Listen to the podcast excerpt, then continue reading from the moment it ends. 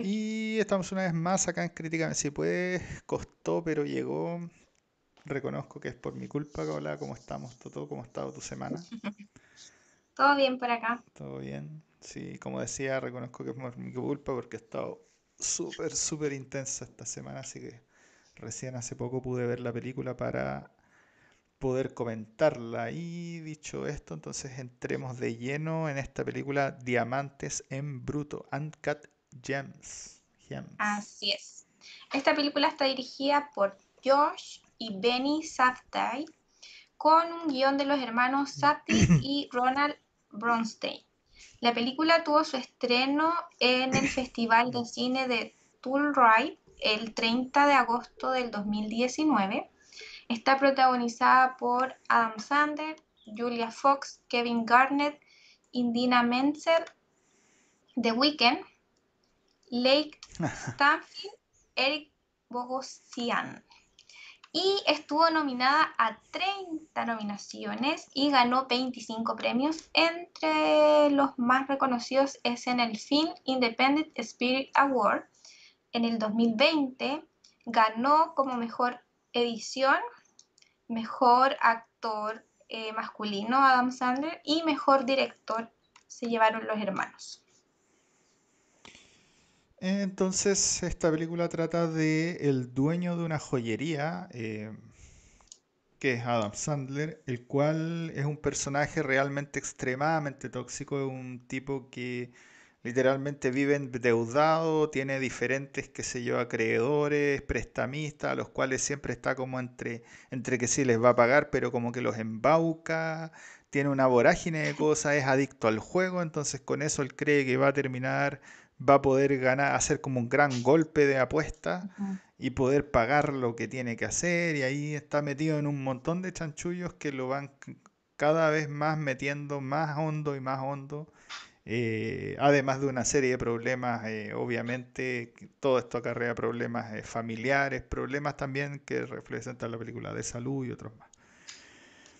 Y entonces, dicho esto, y bueno, la, básicamente la película trata las vivencias de este ente extremadamente tóxico. Dicho esto, todo de qué, cuáles son los puntos fuertes de esta película. Creo que uno de los puntos fuertes es la dirección. Creo que la película te hace sentir, como dices tú, em, la incomodidad, lo tenso que es la vida de este personaje y se transmite súper bien. Súper la verdad, yo estoy incómoda toda la película.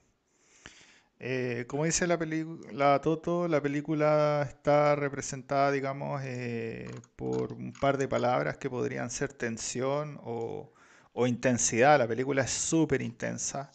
Eh, y eso definitivamente es un, es un, ¿cómo se llama? Es un logro de, la, de dirección, obviamente.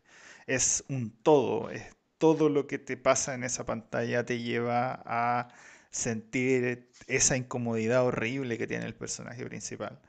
Eh, sin spoilear esa, esos últimos minutos, de hecho, no los últimos minutos, pero como toda la última secuencia eh, en una de las apuestas, eh, yo diría que sentía lo que sentía el personaje mirando todo lo que pasaba, digamos, en, en las apuestas. Entonces eso definitivamente es un logro, es un logro redondito, redondito de la dirección. Así que estoy muy de acuerdo. La película está extremadamente bien dirigida y por eso, como un todo, obviamente termina siendo muy buena. Ahora desglosando un poco más, el segundo elemento que a mí yo encontré así como ya brutal, brutal, es la actuación. La película es completamente centrada en Adam Sandler. Es él casi solo actuando. Eh, es el centro de, energía de un montón de otros personajes, pero que tampoco tienen muchos diálogos. Él siempre es él todo el rato gritando, exasperándose. y creo que lo hace muy bien. O sea, creo que debe ser una de sus mejores actuaciones, así como de su carrera. Eh, bueno, lo vimos la otra vez. ¿Mm? Eso, es que aparte es un papel totalmente diferente a lo que estamos acostumbrados de verlo.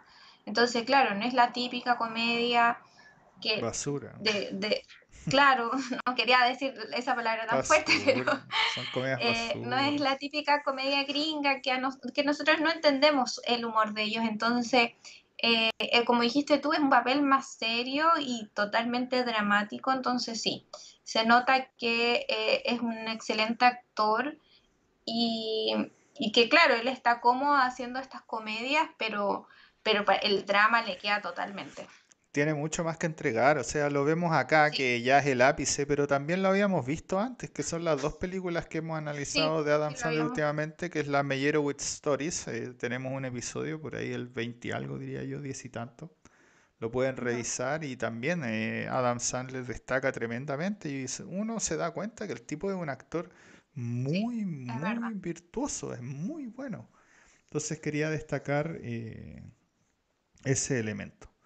Otro elemento eh, que me pareció, o sea, para seguir desglosando, esta vez más relacionado a la ficción, no a la actuación, es al personaje mismo. El personaje mismo me encantó. Eh, siento que es un tipo muy tóxico y siento que refleja un poco la vorágine de, ciertos personajes. Eh, yo he conocido gente que es como muy tóxica y son así son así, yo lo sentí como muy natural, esa cosa de como que todo lo que les pasa es como culpa del entorno, o sea, como que los lamentos de él son súper interesantes y, eso, bueno, eso obviamente tiene que ver con el guion, el guion es muy inteligente, eh, pero, pero como digo, este personaje y lo tóxico de ese personaje yo lo sentí muy real, muy, muy real. Eh, así que nada, me encantó. Y lo otro, esa cosa de, de que en algún momento él sabe lo mal que está, pero sigue, así insiste y dice, no, o sea, como que hay una cosa de... Ah, Llega a ser terco, ¿cachai? no es, de tema, que... Ese es el tema. Sí, no es de que ya está bien, como que, que trata de mejorar y sigue, y sigue. No, bueno, el buen es terco. Claro, pero a eso voy con que el personaje, eh, o sea, eso tiene que ver con el desarrollo de personaje. En, ese sentido, el personaje no se desarrolla porque, porque es tan tóxico y terco que se da cuenta de lo mal que está y sigue insistiendo en sus mismas, eh, sus mismas comportamientos. Entonces yo creo que la película es súper inteligente en mostrar a este personaje incapaz de desarrollarse. Básicamente eso es lo que te dice. Te dice, un ente como este no puede terminar desarrollándose hacia ninguna dirección. me encantó. No sé hay algo más. Em, y bueno, y lo otro es el contexto de la película. No sé qué te pareció la trama. Sabes que la trama la encontré buena.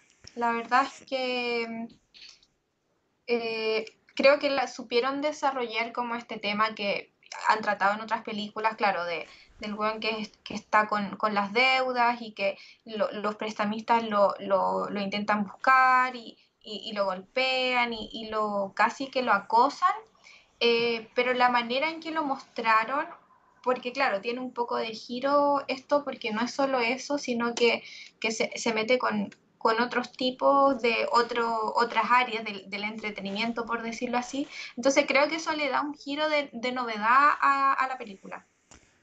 Eh, claro, definitivamente. Y no solo eso, sino que también tiene el tema central de toda la película, que es como la máxima neurosis que tiene el tipo, que es este, este diamante de ópalo que, que el tipo está tratando de vender. Al final el tipo consigue un diamante de ópalo como, de algún, como que traficándolo. Eso para, así como que parte la película. Y ahí el tipo se vuelve loco porque él siente o él cree que va a ganar una millonada con eso y ahí empieza a pedir más plata y ahí uno empieza a darse cuenta de la vorágine del personaje, así como, como él lidia con no pagarle a gente, pero seguir pidiendo plata y ahí hacer embaucar, hacer chanchullo y es súper, súper bueno. Em, bueno, ya hablamos más o menos de un poco de la trama del guion, personaje, actuación, lo de siempre. La música. La música.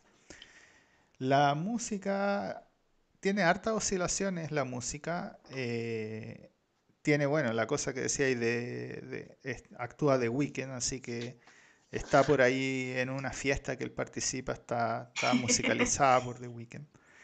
Eh, pero la música oscila en una cosa que es súper rara. Tiene temas que son como electrónicos, pero es como una nota sostenida en el tiempo, como en un nivel que es como contemplativo. Entonces es rara el contraste porque el contraste va de, ser una película que es súper neurótica, súper eh, tensa, súper rápida, pero mucho de la música de fondo es esta cosa como de, intento de relajo, pero, pero electrónico. Entonces es raro. ¿Pero será como más, más música o eh, digamos la música como en efecto de sonido? No, es que no es este efecto de sonido, esto es música, esto como que es como esa típica música de documental, de hecho, de hecho cuando a él le hacen eh, esta colonoscopía, así es como esa música documental que es como tan así y ya. Y, tiene mucho de eso, entonces es como raro, pero a mí me encantó, lo encontré así como notable y, y de repente me sacaba de la película.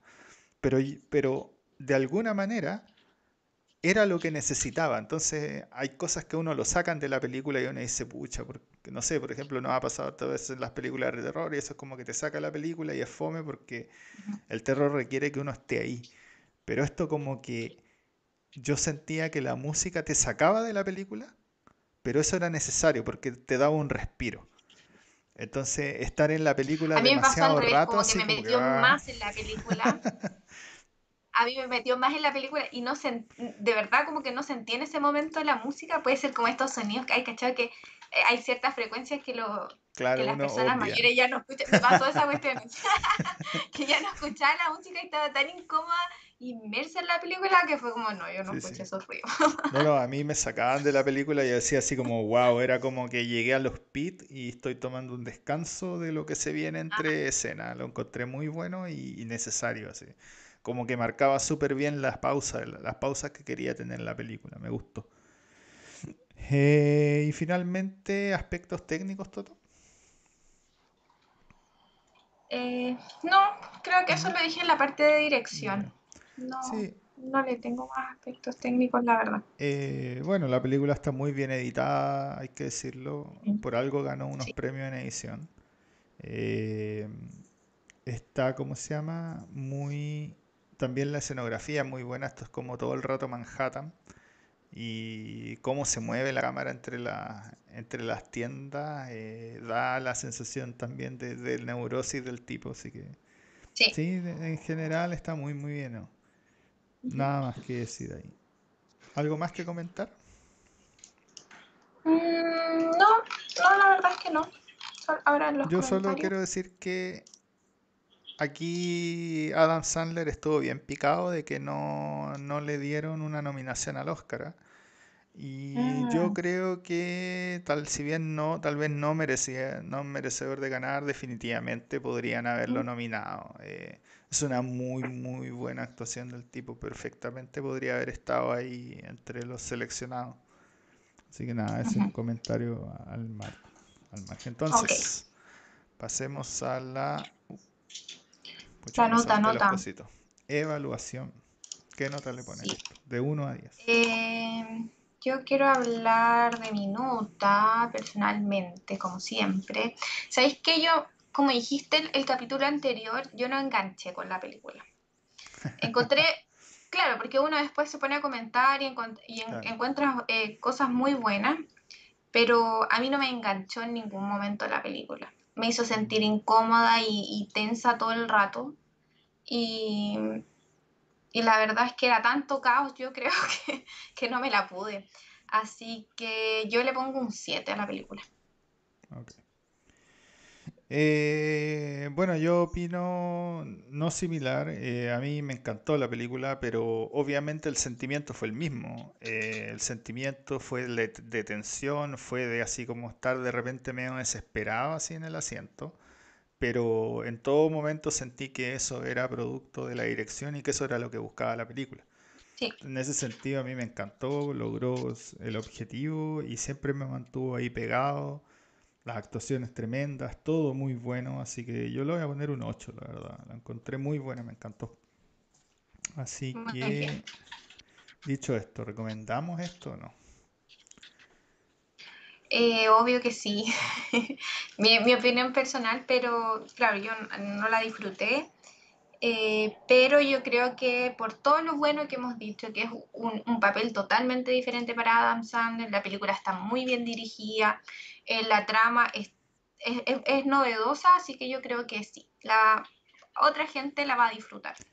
Eh, yo quiero decir que efectivamente la recomiendo completamente. Sin embargo, si tuvieron un día arduo, quieren llegar a la casa, tomarse una cerveza y ver esto, elijan otra cosa. Esto no es para verlo para relajarse, porque uno no se relaja con esta película. Ajá. Esta es una película cuyo objetivo es generar tensión y generar incomodidad. Entonces no es una película así como lo de día viernes, y lo genera, y lo logra así claro. tremendamente. Entonces no es una película así como que, oh, terminó la semana, veamos una película rica para relajarnos. No, no, olvídenlo. Esta es una película que requiere un contexto particular, eh, requiere ahí que uno esté metido, así que yo, para relajarse, no. Eso es lo único que, que diría, pero completamente recomendada porque es muy buena. Así Ah, es. Y ahora la siguiente película que vamos a revisar, Esa próxima película. antes de volver al terror, ¿eh? acuérdate que estamos todavía con una pendiente de terror, es esta película Así de es. Daniel Craig, Layer Cake. Vamos a ver de qué Ah, se trata, ahí está en Netflix. Eh, bueno, esta película también estaba en Netflix, Sí, sí, pues sí, que verdad, de hecho, para que, estamos... sí, para que, que vean que estamos sacando ahí de. Netflix. Bueno, y con eso nos vemos la próxima semana en